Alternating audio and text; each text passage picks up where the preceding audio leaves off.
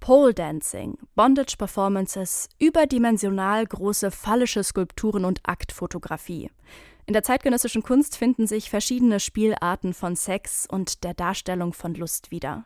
Und gleichzeitig Overknee-Stiefel mit schwindelerregenden Absätzen und schwarzglänzenden Lederkorsagen. Kleidung, die vor ein paar Jahren noch in den Nischen unterschiedlicher sexueller Praktiken auftauchten, die sind heute in den Schaufenstern der Fast-Fashion-Konzerne ausgestellt. Die Ästhetik des BDSM ist schon lange kein Erkennungsmerkmal sexueller Subkulturen mehr, sondern scheint fast wie selbstverständlich in dem Mainstream angekommen zu sein, auch in der Kunst.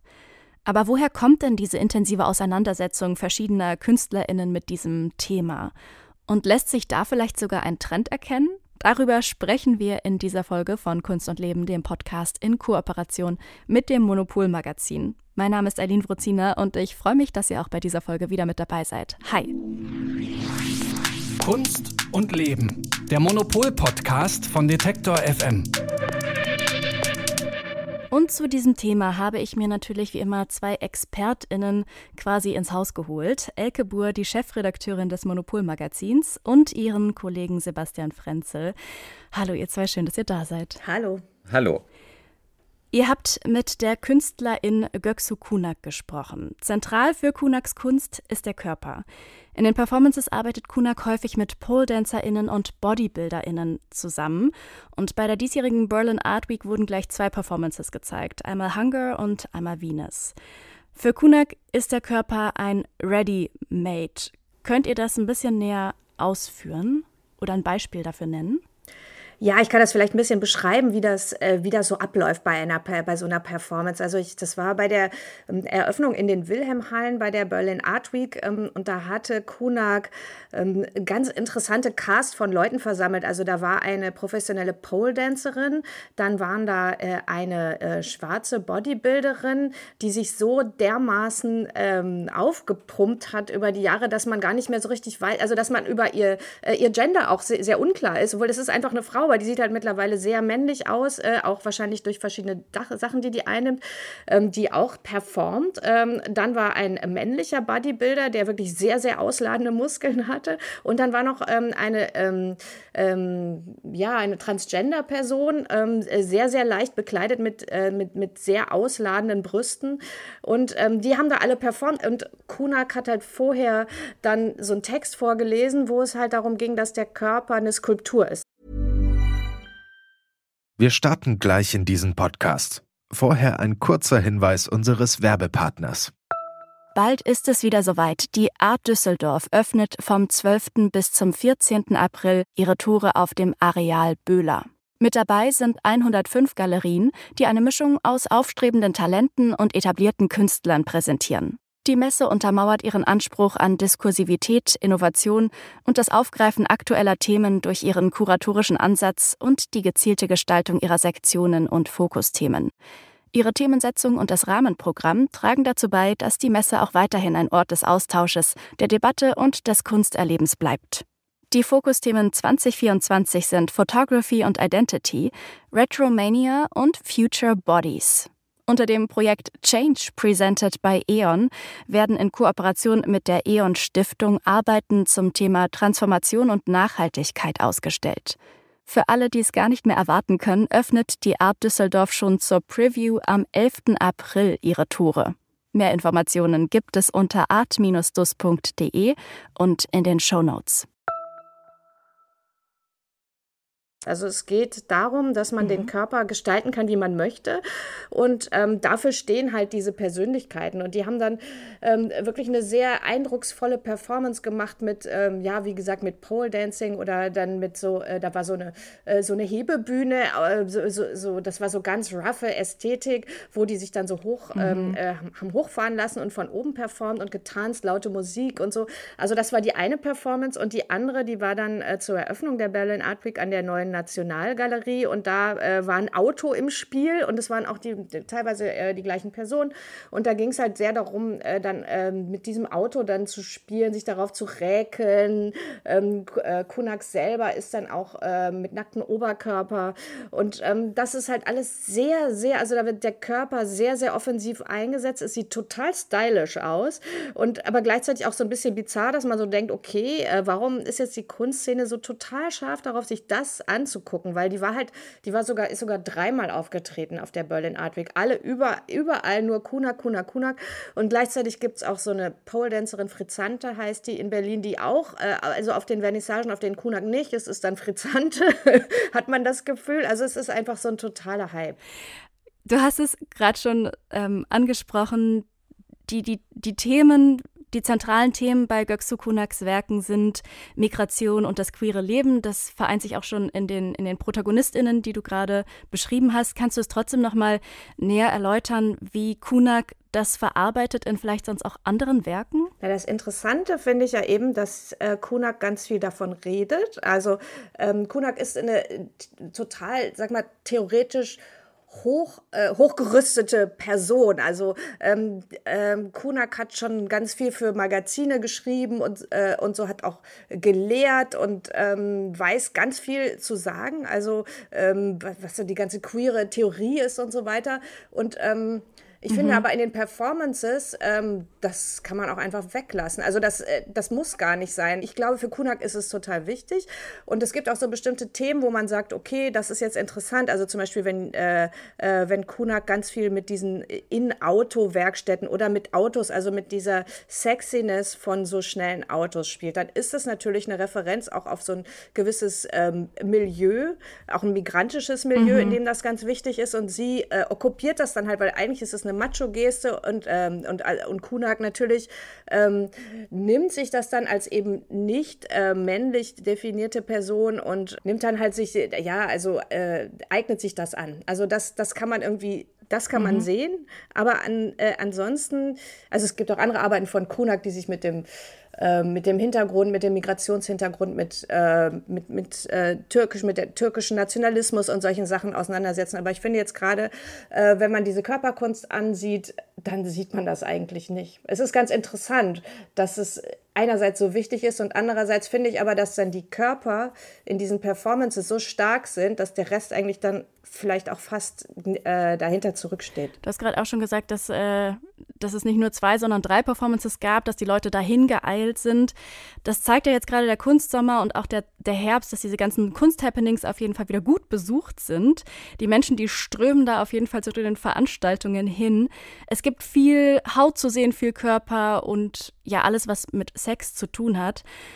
Aber ist diese, ja, ist die Pandemie quasi ein Grund für diese Obsession am Sex, weil wir alle so lange separiert waren oder ähm, woran liegt das? Ihr sagt das in, in dem Heft, beschreibt ihr die Obsession am Sex, das ist eure, euer Wording, glaube ich. Was, was steckt dahinter? Ähm, ich denke, äh, die Pandemie spielt auf jeden Fall eine große Rolle, aber die Digitalisierung spielt auch eine gewaltige Rolle. Ähm, vor allem erstmal in der Hinsicht, dass man sagen kann, je abstrakter die Arbeit wird, desto größer die Sehnsucht nach Sinnlichkeit und nach beseelten Dingen. Ähm, und desto größer die Lust einfach auf, auf körperliche Erfahrungen oder auch diese ne neospiritistischen Erfahrungen, die von Yoga bis zu Ayahuasca-Seminaren reichen. Ähm, das sind ja wirklich massenhafte Phänomene. Wir haben ähm, für unser Heft auch mit dem Kulturwissenschaftler Hartmut Böhme gesprochen, der den Begriff Fetisch uns auch nochmal so ein bisschen aufgedröselt hat. Der kommt ursprünglich aus einer Kolonialbeziehung. Also die Europäer, die katholischen Priester, in, äh, in afrikanischen Ländern verwenden ihn, um quasi Praktiken dort vor Ort zu beschreiben, die ihnen merkwürdig vorkommen, indem nämlich die Menschen dort Dingen ähm, Eigenschaften und eine Beseeltheit und eine Belebtheit, äh, eine magische Dimension zusprechen. Und die Europäer glauben halt, wir sind ja viel weiter, ähm, wir wissen nur die, nur der Mensch, nur, nur das Subjekt ist quasi ähm, beseelt. Und die Dinge sind quasi tot, ähm, die stehen uns zur Verfügung, aber die haben keine Macht über uns. Und dann äh, merkt man halt nach und nach, ah nee, Moment mal, so spätestens im 19. Jahrhundert bricht das total auf bei Freud, bei Marx und so weiter, dass die merken, die Dinge haben eine totale Macht über uns. Da ist der Warenfetischismus, das heißt, wir geben für Dinge mehr aus, als sie eigentlich wert sind, weil wir glauben, dass sie uns irgendwie ermächtigen. Ähm, es gibt den religiösen ähm, Fetischismus natürlich auch, dass wir Reliquien anbeten ähm, und an die, an die heiligen Objekte glauben. Und es gibt den sexuellen Fetischismus, den dann Freud vor allem entdeckt und ähm, indem man halt ähm, einfach merkt, ähm, anfangs geht, man vor allem davon aus, dass das nur Männer sind.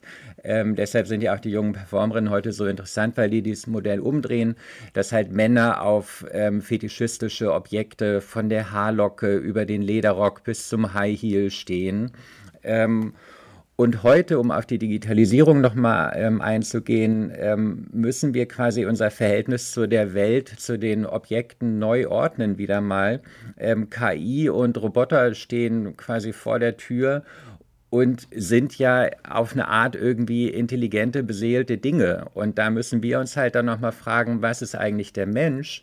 Und ähm, der Hartmut Böhme hatte die ganz interessante Frage, ob Roboter eigentlich Fetischisten sein könnten oder ob nicht vielleicht der Fetischismus eigentlich ähm, eine Eigenschaft ist, an der man das Menschliche erkennt. Kommen wir noch zu einer anderen Künstlerin, würde ich sie jetzt nennen, die auch einen, einen Zugang zu ihrem Körper hat. Und zwar die Sexworkerin, Performance-Künstlerin und sexpositive Feministin Christina Marleen.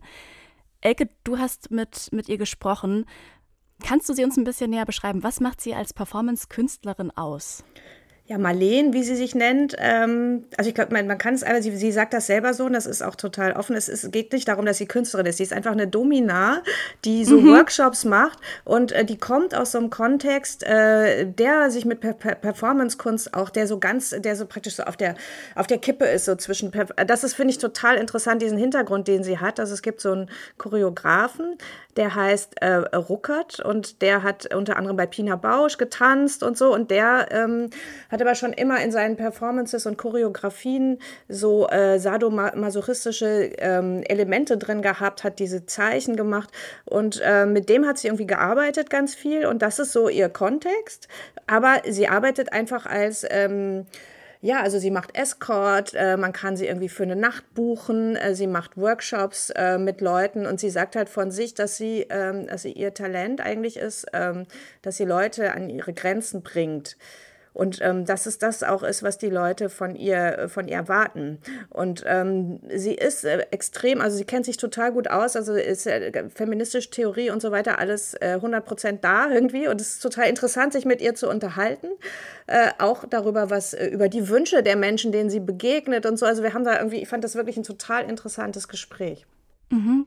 Ich finde interessant auf jeden Fall, was sie zum Thema BDSM gesagt hat, wenn es ja um das Thema Macht, Machtverhältnisse, Machtstrukturen geht und das Aufbrechen. Da hören wir sie an dieser Stelle mal selbst. BDSM spiegelt einerseits die Machtstrukturen wider. Also es gibt natürlich wirklich dieses Jahr der Typ, der, also der Mann, der dominant ist und die submissive Frau, das gibt es. Und gleichzeitig ist BDSM aber auch der Ort, um so ein ganz queerer Ort, weil genau diese Rollen die ganze Zeit gebrochen werden. Also warum sind Dominas so gut bezahlt? Ja, guten Morgen, weil es massenhaft devote Männer gibt, die nicht wissen, wohin mit sich, weil es ja auch ein Tabu ist. Also genau die sind ja häufig unsichtbar, weil das mit Männlichkeit halt überhaupt nicht ähm, äh, zusammengeht oder das Männlichkeitsbild auch zerstört wird, wenn das quasi ähm, performt wird. Deshalb ist BDSM, wie gesagt, auch ein progressiver oder queerer Ort, weil dort sowohl Machtstrukturen aufgebrochen werden als auch Geschlechterrollen. Es ist ja sowieso, interessant ist, dass natürlich ähm, Marleen, sowie auch die meisten anderen, die sich öffentlich dazu äußern, das sind alles eher Frauen oder queere Personen. Also das heißt, dass äh, die öffentliche Thematisierung von BDSM ähm, ist so total äh, weiblich oder queer dominiert, was dem Ganzen halt so einen emanzipatorischen Kick gibt. Also es gibt ja auch mittlerweile so eine pornopositive Be Bewegung und so. Und ähm, das finde ich irgendwie ganz interessant. Man vergisst dabei manchmal vielleicht, dass es auch äh, diese klassischen Machtverhältnisse auch natürlich gibt im Porno und auch in der Sadomaso-Szene. Aber ich finde das irgendwie, äh, ich finde das irgendwie gut, dass es, ja, dass es also, dass so das emanzipatorische Potenzial von Peitschen und so weiter, dass das äh, äh, dass das jetzt mal öffentlich diskutiert wird. Mhm, dass es so ein bisschen aus der feministischen ähm, ja, Szene hochgetragen wird. Um ebenfalls so das Aufbrechen von Geschlechterrollen und ähm, Machtverhältnisse geht es auch in den Werken der chinesischen Künstlerin Yushi Li. Sie inszeniert in ihren Fotografien nackte Männer auf zum Teil ja ganz spielerische Art und Weise, zum Beispiel, wie sie gemeinsam Seil springen, beim Spielen mit Kinderspielsachen oder auch ganz ästhetisch in der Badewanne mit einem Oktopus, der den Intimbereich des Mannes bedeckt. Yushi Li ist auf all diesen Bildern komplett angezogen. Und ich frage mich, wie diese, ähm, ja, wie sie mit ihren Werken in diese Reihe passt zum Thema Körper und Sex, wie, warum ihr sie da reingenommen habt. Naja, passt doch perfekt. Also ich meine, das sind natürlich, äh, das, ist, das ist so ganz lustig, finde ich. Also ich finde Yushi, ich, ich finde die Werke unheimlich lustig und deswegen äh, wollte ich sie auch unbedingt dabei haben, weil sie einfach so diese klassische, erstmal, sie, da, ist eine alte Geschichte, sie dreht halt den klassischen Blick um. Also normalerweise sind ja die Frauen immer nackt in der Kunstgeschichte und die Männer sind angezogen, sie dreht es halt um. Und äh, man hat irgendwie auf einmal so, äh, so wirklich auf jedem Bild hast du plötzlich so nackten Typen, die sehen alle so ein bisschen ähnlich aus. Also sie hat da schon auf jeden Fall ein Beuteschema. Äh, die sind alle so ein bisschen blässliche, so, also kaukasische Typen also ein bisschen weich, irgendwie mit so Locken und so. Und das ist offensichtlich die Männer, auf die sie steht. Und äh, die hat sie halt so Tinder-mäßig dann herbei äh, organisiert und äh, sie hat gebeten, sich auszuziehen, einfach für diese Fotografie, also für diese Kunst. Und das ähm, Lustige dabei ist, dass es eben nicht, äh, es ist halt nicht eins zu eins eine erotische Fantasie von ihr, schon so ein bisschen, aber vor allen Dingen ist es halt so wahnsinnig ironisch, weil man es so lustig findet. Und äh, meine Kollegin Silke Hohmann, die den Text dazu geschrieben hat, hat das sehr gut beschrieben, dass man, es ist so, es ist so komisch. Also man ist es überhaupt nicht gewohnt, Männer zu sehen, die nackt posieren. Die Männer selber wissen nicht, wie es geht. Alle sind so ein bisschen peinlich berührt. Du hast auf einmal so viele Pimmel irgendwie im, im Blick und die du gar nicht haben willst. Das ist, ich finde das total interessant und man, sie macht es halt trotzdem und das, sie, sie verzieht keine Miene. Sie sitzt da komplett angezogen. Der Typ macht irgendwas Absurdes. Also das finde ich, ich finde es wirklich sehr, sehr lustig und das ist halt einfach so eine, so eine Pointe eigentlich zu der Frage, wer, äh, was, was für eine Erotik Erotik wollen wir eigentlich? Was für eine Erotik wünschen sich Frauen? Ähm, wer definiert die Bilder? Also das finde ich sehr schön in Szene gesetzt. Ich finde halt spannend, das mit dem Oktopus, weil mich das jetzt eher, also ich finde, ich habe das Gefühl, das ist jetzt bei uns so Kultur, in der Kultur noch nicht so angekommen. Würde ich eher so im, im japanischen, chinesischen Raum tatsächlich auch verorten und kommt mir deswegen ganz skurril vor. Du meinst, so ein Oktopus sich äh, ins Gemächt zu legen? Ja, ja, ja, also weil das irgendwie so ein bisschen, da gibt in dieses, äh, es gibt ja so eine Szene, wo es auch um, ich glaube, um Sex mit Oktopus, wo das so, ja, fetischisiert wird auch irgendwie.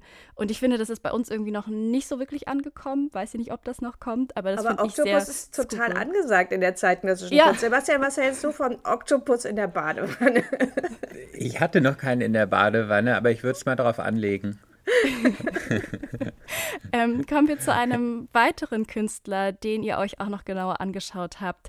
Der ist äh, Paul McCarthy. Allein über ihn könnte man auf jeden Fall eine ganze Podcast-Folge machen, machen wir an dieser Stelle aber nicht. Der US-amerikanische Künstler beschäftigt sich in seinen monumentalen Skulpturen und auch sehr raumeinnehmenden Installationen mit gesellschaftlichen Tabus. Er rüttelt auf und er stellt auch ähm, Gewalt dar. Seit mehreren Jahren arbeitet er an einer Gegenwelt zu der ja, traumhaften Disney-Welt, mit der wir vertraut sind. Ähm, da wird Schneewittchen masturbierend dargestellt, die sieben Zwerge, die haben phallische Nasen. Genau, also Paul McCarthy, der, der testet da auf jeden Fall auch aus, inwieweit er uns BetrachterInnen ja vielleicht so Grenzen von uns auch überschreitet. Wo liegen denn da die, die Grenzen? Ist da alles erlaubt in der Kunst? Also ich glaube, mit dem Oktopus in der Badewanne hätte Paul McCarthy überhaupt kein Problem. Das wäre dem eher zu harmlos. Ähm, der ist wirklich eine, eine totale Legende. Ähm, du hast es ja schon angedeutet. Ähm, kommt aus, aus einem kalifornischen Background, aber ähm, bezieht sich natürlich auch stark auf eine europäische Tradition von so Wiener Aktionismus, äh, die wiederum ähm, in der Tradition von Freud und so stehen. Ähm, Und bei Paul McCarthy, da kann man wirklich sagen, die Kunst lebt von Ekel und Trauma. Ja, da ist irgendwie äh, penetrierte Körperöffnung, äh, da ist Ketchup, Schokosoße, die sich wie Dünnschiss auf, auf verdrehten Körpern ähm, äh, darüber klebt. Ähm, du hast ähm, die, die Leute, die in seinen Filmen auftreten, das ist oft er selber, äh, mit anderen Darstellern auch. Und ähm, die aktuelle Reihe, die er gemacht hat, die war mit der deutschen Schauspielerin Lilith Stangenberg. Äh, davon sind gerade Filme von diesen Performances sind in Berlin ausgestellt. Ähm, und wir haben Paul McCarthy dann in der Ausstellung auch getroffen und ähm, haben uns die Filme da auch angeguckt. Und das ist wirklich nur, nur schwer zu ertragen. Er gibt ja selber diese autoritären Clowns. Der, die Reihe heißt, wie gesagt, A und E. Und A und E steht für, für Adam und Eva, ähm, aber auch für Adolf und Eva, ähm, für Amerika und Europa, für Alter und Ego, im Endeffekt für uns alle. Und darum geht es wirklich bei ihm, um das Patriarchat, das sich quasi quer durch die Menschheitsgeschichte vom Christentum bis nach Hollywood, eben bis zu Disney und dem Weihnachtsmann und Schneewittchen ähm, durchzieht und Ekel ähm, und Trauma und dass er uns da an die Grenzen führt, ähm, das ist halt die, die Hoffnung oder der Glaube, ähm, dass wir vielleicht, äh, dass es einen Zusammenhang gibt von unterdrückter Libido und Faschismus oder Patriarchat und dass man das vielleicht aufbrechen oder auf jeden Fall erstmal ähm, in dem totalen Exzess ähm, deutlich machen kann. Er ist ja Zeitgenosse beispielsweise von der feministischen Künstlerin äh, Judy Chicago. Hm, was hat sich denn seiner Meinung nach in Bezug auf den Umgang mit der sexuellen Darstellungsweise in der zeitgenössischen Kunst ja in den letzten Jahren, Jahrzehnten verändert?